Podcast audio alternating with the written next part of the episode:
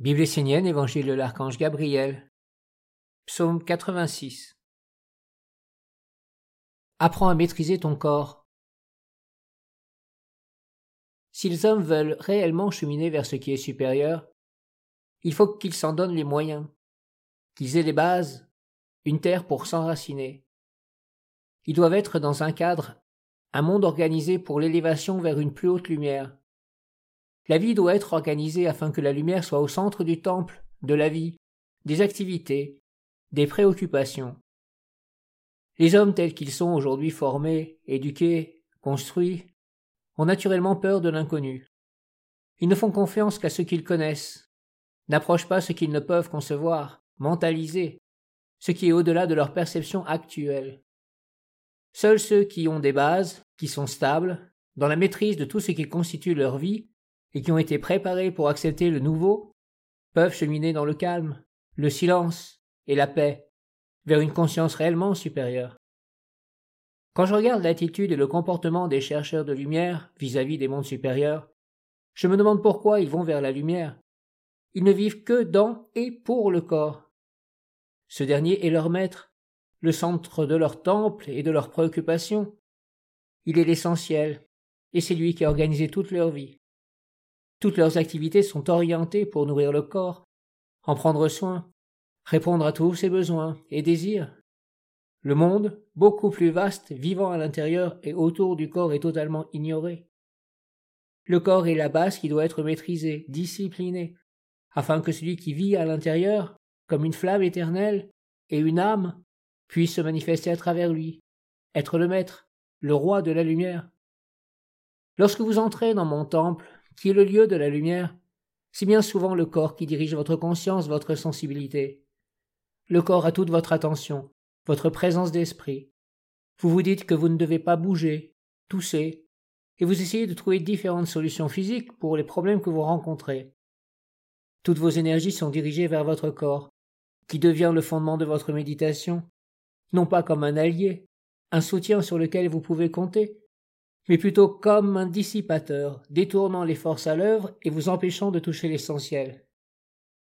Dans le temple de la lumière, l'attitude juste du corps est celle du serviteur. Pour cela il doit être éduqué, discipliné, entraîné, et au service de celui qui habite en lui, et qui est la source, le maître. Le corps n'est pas négatif, mais il peut le devenir. Il est comme un enfant. Si tu lui dis quoi faire et que tu lui montres le bien fondé de ce que tu demandes, il le fera. Il est un très bon serviteur, un être qui peut t'aider, sur lequel tu peux compter. Le corps n'est pas un ennemi, mais il ne doit pas être celui qui dirige la vie. Si tu ne sais pas comment faire, apprends de ceux qui sont passés avant toi sur le chemin. Regarde comment ils font. Concentre-toi sur eux, et tu trouveras les moyens de discipliner ton corps, de le faire entrer dans la grande harmonie. S'il y a un lieu où le corps doit être mis de côté, c'est bien dans le temple d'un archange, lorsque la grande lumière est présente et qu'il est enfin possible de se nourrir d'autres éléments que ceux qui composent votre vie quotidienne. Dans votre vie, lorsque vous avez un problème physique, vous cherchez à trouver une solution dans le monde que vous connaissez. Mais il y a des moments et des lieux où vous devez faire la distinction entre la vie ordinaire et la consécration à Dieu. Dieu ne vit pas dans le corps, mais dans un monde supérieur.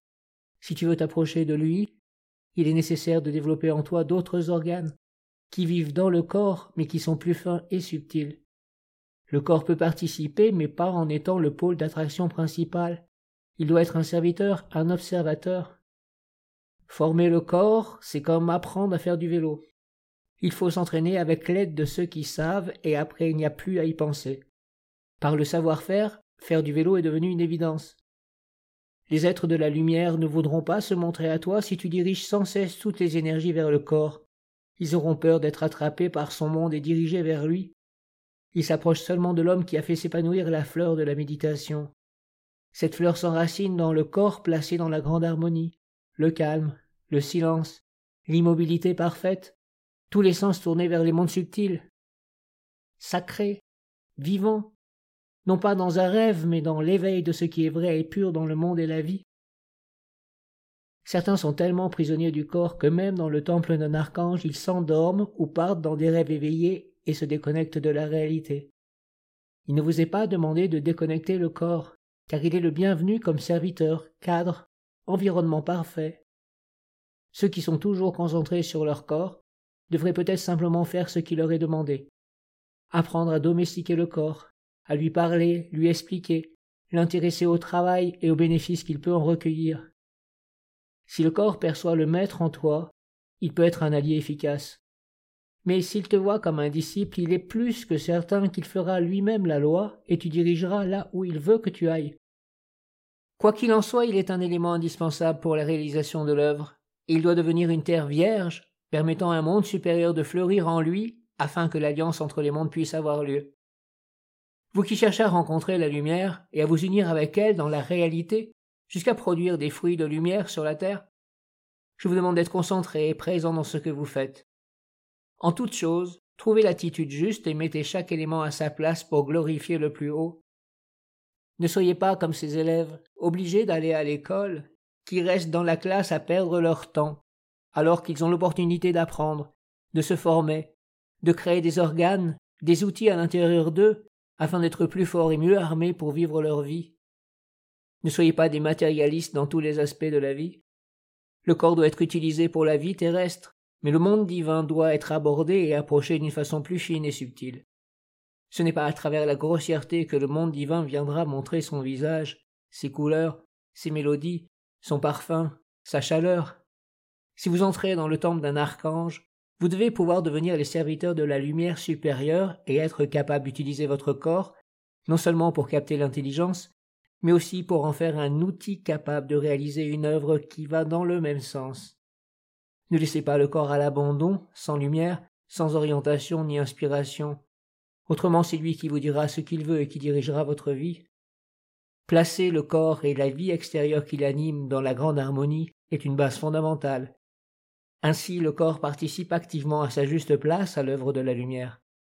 Qu'il ne te conduise pas en esclavage, mais bien au contraire, qu'il soit pour toi une stabilité, sur laquelle tu peux t'appuyer, un allié, un ami sur lequel tu peux compter.